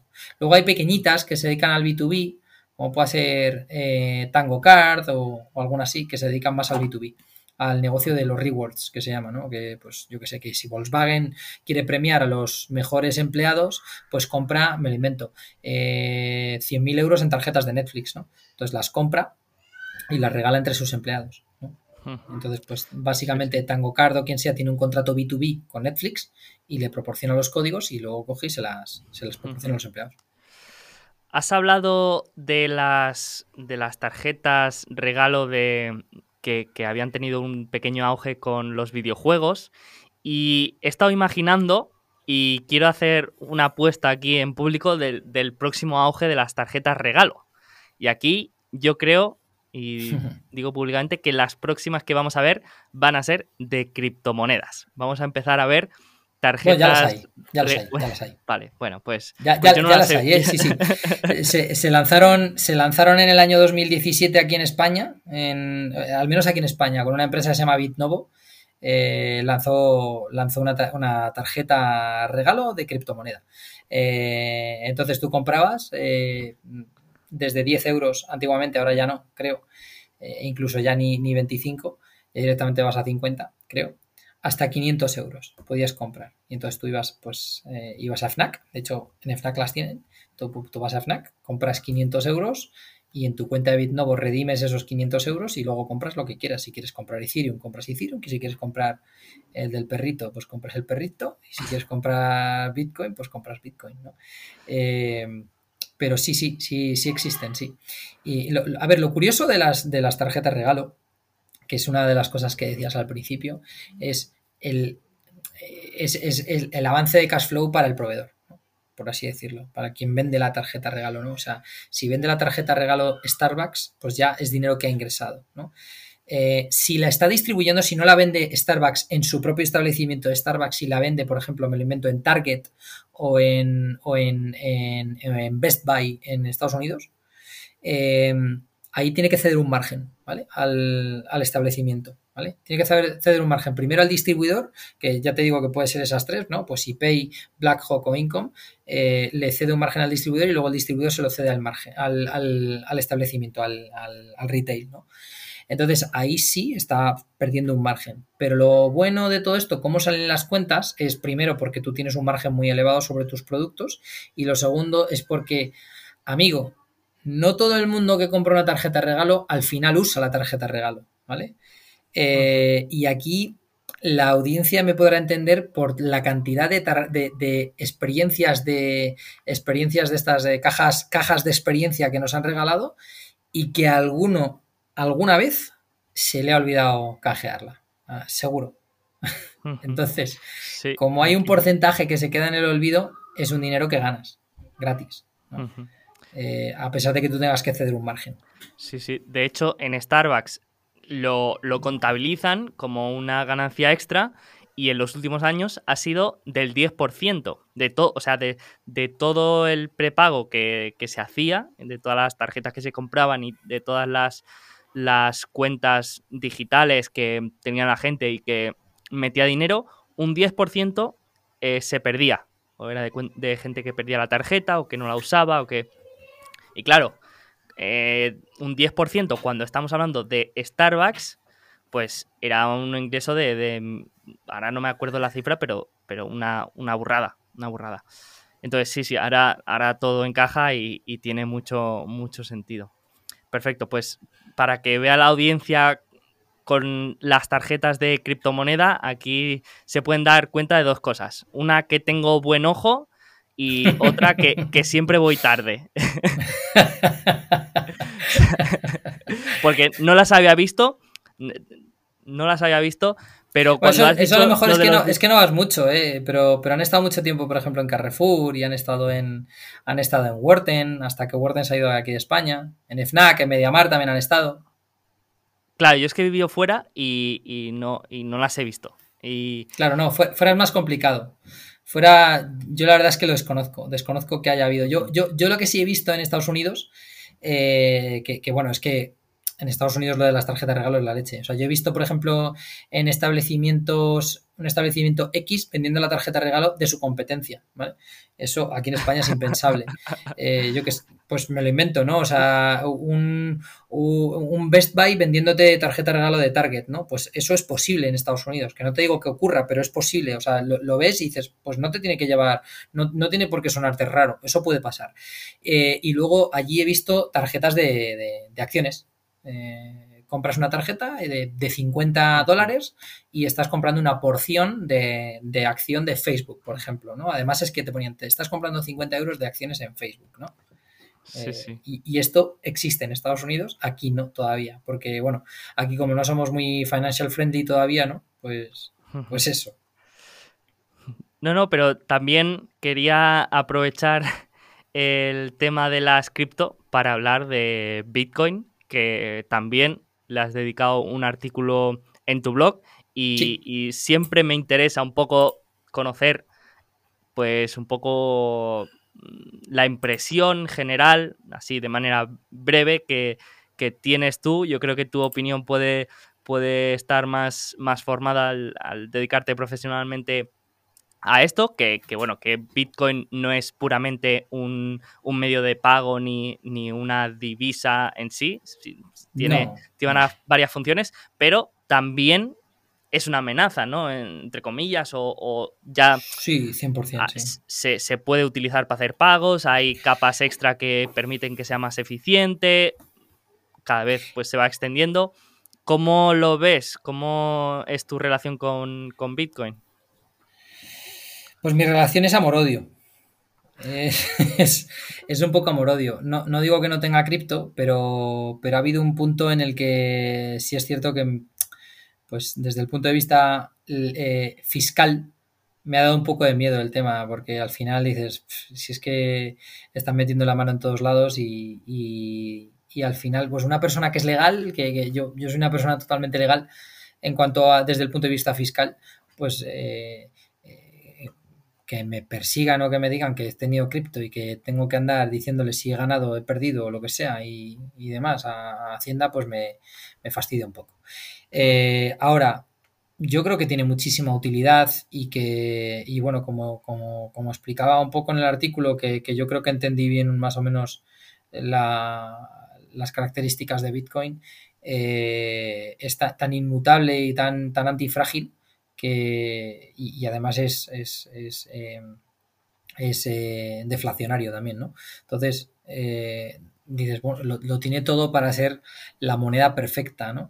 Lo que pasa es que, bueno, está yendo contra el mayor lobby del mundo, ¿no? Que son los estados y los bancos centrales. Entonces, tiene delante de, delante de sí mismo al mayor enemigo del mundo. Lo que ocurre es que eh, el mayor enemigo del mundo no sabe ni dónde apuntar ni cómo apuntar. Eh, porque es que, es que, no, es que no lo puedes destruir, es que no puedes. Es, eh, imposible destruir, destruir esto. O, así lo veo yo, que, y, tampoco pueden meter a la cárcel a, nadie con esto, ¿no? pues vamos a meter a la cárcel a este tío y ya se acaba esto. Pues no, no. O sea, es, es totalmente eh, descentralizado y, no puedes eh, focalizar en nadie. Entonces, yo creo que sí puede ser una reserva de valor, una reserva de valor. No, no sé si tanto un medio de pago o no, porque al final, eh, para que sea un medio de pago, alguien te tiene que convertir eso en, en tu moneda de pago normal, ¿no? Y como tú vas a pagar tus impuestos en euros, pues al final necesitas euros, ¿no? Entonces, eh, hay empresas, ya hay empresas en España que, en España que te hacen una pasarela de pago en Bitcoin. Que tú tienes un e-commerce y quieres aceptar el pago en Bitcoin, vale, te construyen tu pasarela de pago para, aceptar pagos en Bitcoin.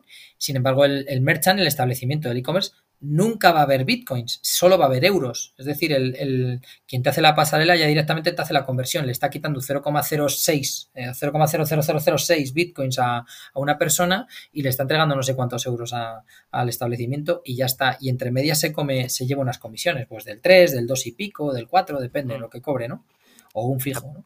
Y aparte con la eh, volatilidad, pues seguro que hay un spread ahí del precio de mercado al precio de conversión. Sí, sí. Claro, es que hace, hace nada Bitcoin valía 60 mil dólares y creo que en estos días valía 20 y pico mil, no me acuerdo cuánto, 25, 30, algo así, ¿no? Lo he visto volar mucho, ¿no? Igual que la del perrito. Entonces, eh, es que me hace mucha gracia la del perrito, la del el Dogecoin este y el, y el Shiba, ¿no? Eh, son las monedas de los perritos que, no tiene ninguna utilidad, yo creo. Eso sí que yo no les veo ninguna utilidad, pero bueno, eh, sí, sí, le veo la utilidad a, Bitcoin, ¿no? Eh, entonces, al ver también mucha volatilidad desde el punto de vista de, comercio, eh, pues cuando te dicen aceptar pagos en Bitcoin, si no te lo explican bien y no te dejas explicar, no lo vas a aceptar nunca.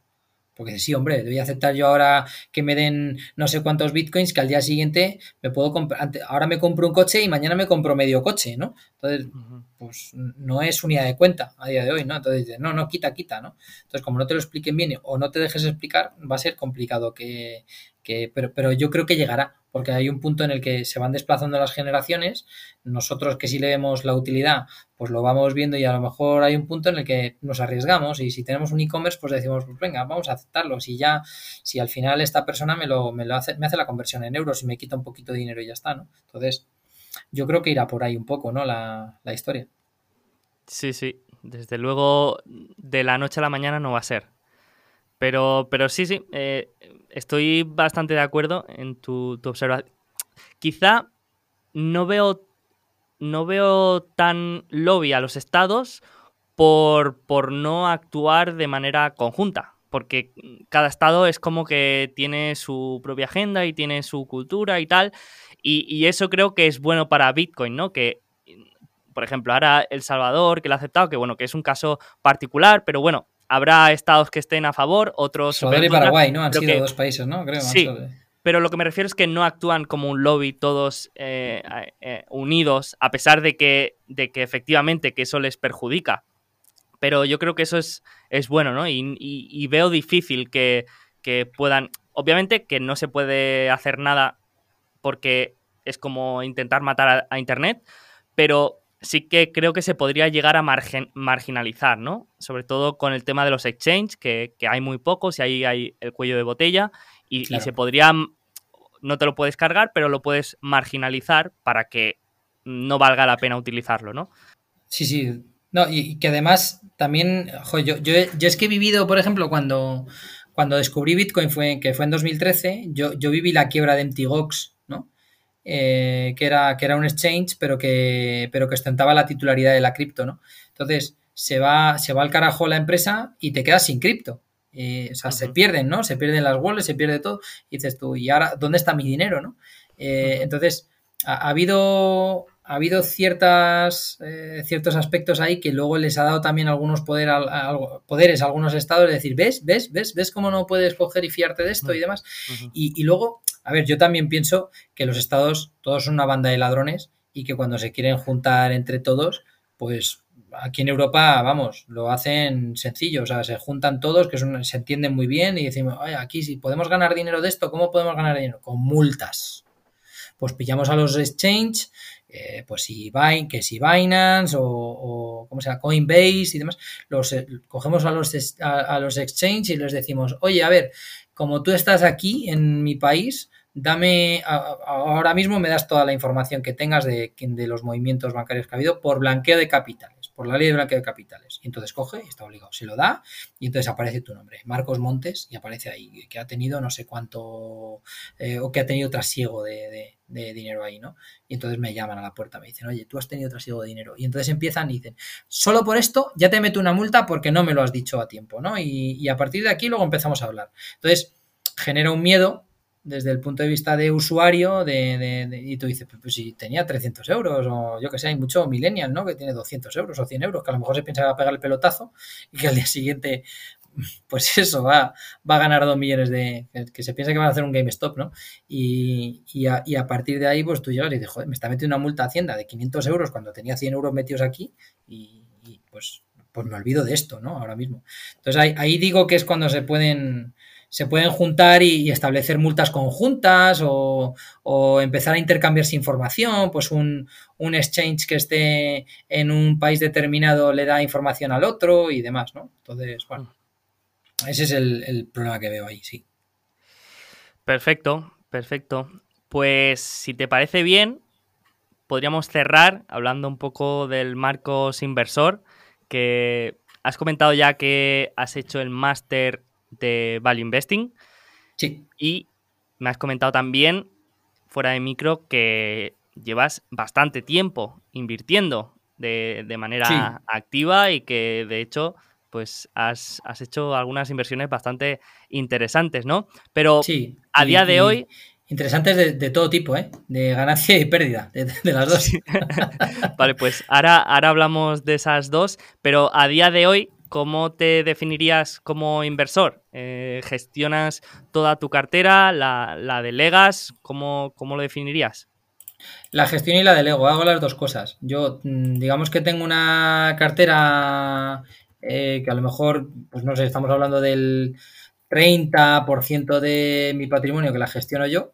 Eh, y luego hay otra parte de la, de la cartera que la delego gestionándola. Es decir, la delego en aquellos fondos que yo creo que lo van a hacer, que lo van a hacer bien o que yo considero que los gestores pues han trabajado muy bien. Yo, por ejemplo, eh, confío mucho en un, en un, equipo gestor de aquí de España que es Oros, eh, que antiguamente estaba en otra gestora y, que desde el año 2012, 13 confío, confío en 2013, confío en, en ellos, en cómo lo han estado haciendo y estoy muy contento. Porque además es posible que haya, pues no sé, si hubiera invertido con Terry Smith, pues hubiera tenido mucho más dinero y demás, pero también tenía que haber conocido a Terry Smith en el año 2013, ¿no? Y no le conocía. Y, me han parecido siempre muy cabales, muy, muy, eh, em, pues eso, ¿cómo decirlo? Muy conscientes de lo que estaban haciendo, racionales en su, en su método, muy fieles a su método y demás y, me han gestionado bastante, bastante de, parte de mi patrimonio, del, mío personal y luego también de amigos y demás que yo si he tenido que recomendar pues siempre recomendaba a, este equipo gestor, ¿no? Luego ha habido otros, los típicos, eh, pues no sé, los True los Azvalor, los Cobas, eh, antiguos Bestinver y demás, que eran, que eran también dentro del panorama Value eh, pues gestores que he tenido o que tengo, ¿no? Como, como, gestores de mi propio patrimonio. Pero sí, yo luego tengo también una, digamos, una, una, cartera mía propia que, pues cuando empecé a interesarme por el mundo de la bolsa, que a lo mejor fue en el año 2010-2011, 2000, 2011, exactamente, sí, fue yo cuando hice mi primera inversión. Y mi primera inversión fue la leche, fue invertir en Iberdrola y sacarlo en el mismo día. Esa fue la, yo creo, la primera, creo recordar que esa es la primera operación que hice en mi vida. Eh, y luego a partir de ahí, pues he tenido empresas de todo tipo. He tenido Newmont Mining, he tenido Allied Nevada Gold, he tenido oro, eh, inversión en oro, en mineras de oro, sobre todo. Luego he tenido algunas como Kinross Gold o, Sandstorm. Eh, te, hablo a lo mejor del año 2015 que tuve, que tuve ahí alguna inversión en, empresas así. En Newmont me acuerdo que invertí en el año 2013, si no recuerdo mal. Luego también he tenido inversiones en, en materias primas más eh, commodity como, como Arcelor, ¿no? Cuando hizo aquel split muy chulo y ampliación de capital, ¿no? Que se fue a dos euros o un euro y pico, una cosa así, pues, pues yo estaba ahí, ¿no? Yo estaba ahí metido cuando estaba en el mínimo, yo ahí estaba, ahí estaba. y, solté con ganancias, eso sí, porque luego se fue a 8 o 7, una cosa así, y ahí gané porque hice la ampliación de capital y demás. Pero hubo un momento en el que a lo mejor vi un menos 60, menos 70, ¿no? En la, en la cartera. Y, para, para, eso, pues tienes que tener estómago, por un lado, y por otro lado, pues tener muy claro tu objetivo. Si tu objetivo es ganar dinero de un día para otro, pues no te metas en esto. Si tu objetivo es que dentro de 30 años puedas decir no trabajo más y vivo del patrimonio, pues a lo mejor ahí sí. ¿no? Pero lo tienes que tener muy claro porque yo creo que a nadie le gusta ver un menos 60, que yo lo he visto. Eh, y, he visto además como también me ha quebrado una empresa. A mí una empresa me ha quebrado, que es ANV, Allied Nevada Gold, a mí me quebró. Eh, lo que pasa es que lo sabía, que podía quebrar y no metí, no metí mucho dinero, pero me quebró. Y cuando te quiebra, pues hombre, muy feliz no te pones, pero como ya lo tenías descontado, dices, bueno, pues por eso no metí tanto, ¿no? Eh, entonces, bueno, pues eso, he, he tenido de todo. Y a día de hoy, pues tengo muchas acciones que conservo desde hace mucho, como, como, las acciones de Apple, que las conservo desde hace bastante, desde hace, desde hace bastante tiempo o las de Google o las de Facebook. Las de las de Facebook eh, sí las, las compré no hace mucho, las compré hace tres años, una cosa así, cuando estaba, cuando pegó un bajón todo, eh, no, recuerdo muy bien por qué ahora mismo qué pasó, pero creo que fue en el 18 que pegó todo un bajón. Sí. Eh, Llegó a 130, Allá por el verano, por septiembre o, septiembre, agosto, algo así del 18 o una cosa así. Sí. Bajó a 130. Sí, yo creo que compré. No, compré Además, compré, compré genial. O sea, fue, fue esto de decir, o sea, en mi vida creo que podía haber comprado mejor. Compré Facebook y Tesla mm, por ahí en esos, en esos días y los compré no en el mínimo histórico, pero cerca, que dije yo, esto no me va a ocurrir nunca más nunca más. Efectivamente, he comprado otras empresas que no me ha ocurrido nunca más, ¿sabes? Que, haya comprado en el mínimo histórico. De hecho, he comprado empresas en el máximo histórico. O sea, también lo he hecho, ¿no? Pero hay algunas empresas de esas que las sigo teniendo, ¿no? Eh, y, por ejemplo, Tesla la solté cuando llegó a 800, 900, pues porque no tenía ni idea de por qué estaba subiendo. Yo no tenía en mi escenario que aquello pudiera subir tanto. Eh, yo, yo considero que Tesla eh, tiene un, gran, un gran negocio. Eh, creo que la, tesis que explicó Emérito en, en, su, en su canal de YouTube tiene mucho, mucho sentido. Eh, y sobre todo la ventaja de no depender de terceras partes, porque aquí donde me ves, yo he trabajado en la fábrica de Peugeot aquí en, en Madrid eh, entonces yo he visto que venían las partes de todos lados, pues de Faurecia, de Jaeger, de un montón de proveedores que traían de todo, asientos, eh, contadores, pintura, etcétera, etcétera. Y Tesla digamos que lo tiene todo agregado en el, mismo, ¿no?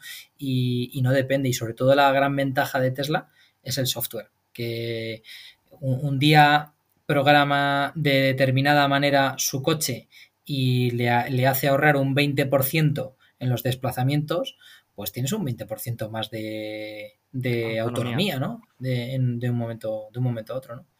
Y luego ya no hablamos luego de la experiencia de conducción, que esa la tuve y de esa no hablamos ya, porque esa, esa fue la que me gustó mucho. Sí, sí, sí. Ah, vale, me vale. Gustó, me gustó mucho, lo que no me gustó fue no oír el motor, porque yo soy muy del motor, entonces yo, soy de oír el motor como, como ruge y tal, ¿no? Eh, y, me gustó porque tenía muchísima fuerza y el, y el coche, bueno, o sea, era la sensación del par motor, entregar el 100% del par motor desde el, desde el primer momento que pisas el acelerador a fondo, eh, eso no te lo da un V8, un motor V8, que te da una progresión en, la curva de par, que no te lo da. O sea, que, sí, que, no hay, que no hay progresión de curva de par porque es un par lineal, ¿no? En el caso de un motor eléctrico. Y, y, eso pues para mí, eh, yo dije, joder, esto es la caña. Lo que pasa es que me gusta oír el, el motor del coche. Y no tengo un Tesla en casa. ¿eh? Yo tengo un pues coche familiar para llevar a los niños y, e irnos de vacaciones todos y que quepamos todos en, con mis buenos 800 litros de maletero. Genial. Pues no sé cómo hemos acabado hablando de Tesla, pero, pero bueno, yo creo que hemos hecho un, buen recorrido por el tema principal. Yo creo que, se, que, que el que lo haya escuchado se llevará una sensación de oye, pues creo que entiendo más o menos cómo funciona la industria de los pagos, sabrá más o menos qué empresas, eh, esas empresas que nos suenan y que vamos viendo que, hacen realmente y, por qué son tan, tan valiosas, como por ejemplo el caso de, Visa y Mastercard. Así que no te quiero entretener más porque llevo un rato escuchando niños por ahí detrás ya. Yo, no los escucho, yo tengo aquí la cancelación de ruido y no los escucho, ah, pero, pero pues vale, gracias por ayudar, por, hay niños ya Reclamando, reclamando atención.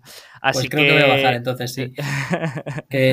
para, mí, para mí, Sergio, ha sido un placer eh, compartir este tiempo contigo y nada, pues eh, como siempre yo, yo en Twitter no soy muy activo, pero estoy ahí de vez en cuando y, cualquiera pues que necesite ayuda o que quiera entender cómo funciona el, mundo de los pagos, pues oye, siempre disponible, ¿vale? Eh, y, sobre todo porque me gusta siempre que me hagan preguntas eh, complicadas para al final yo aprender un poquito más. ¿eh? Genial, pues lo dicho, muchísimas gracias, me ha encantado, así que muchísimas gracias por, por tu tiempo y por compartir todo. Dejamos el link de tu blog en, todas las descripciones para que la gente le eche un ojo y, lo tenga ahí siempre presente, porque me has dicho que pronto vas a, publicar más, que, tendrás más tiempo. Sí, sí, sí, Ahora que creo que en breve, en breve que tengo vacaciones lo haré, sí. Perfecto. Pues lo dicho, muchísimas gracias y, mucha suerte tanto con, el, con, con, las charlas universitarias, como con el Bitcoin, como con cartera, como con todo. Muchísimas gracias. Muchísimas gracias. Igualmente, Sergio, ha sido un placer. Marcos. Gracias.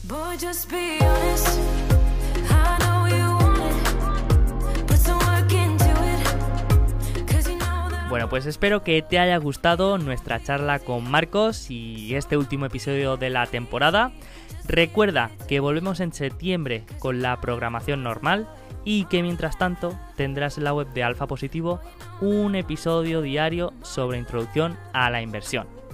Para acceder a ello solamente tienes que registrarte en el enlace que encontrarás en la descripción. Recuerda que es totalmente gratuito y si no, no te preocupes porque volveremos en septiembre con más episodios, más sorpresas y más invitados de lujo como Marcos. Así que nada más, muchas gracias por estar ahí y muy buen fin de semana.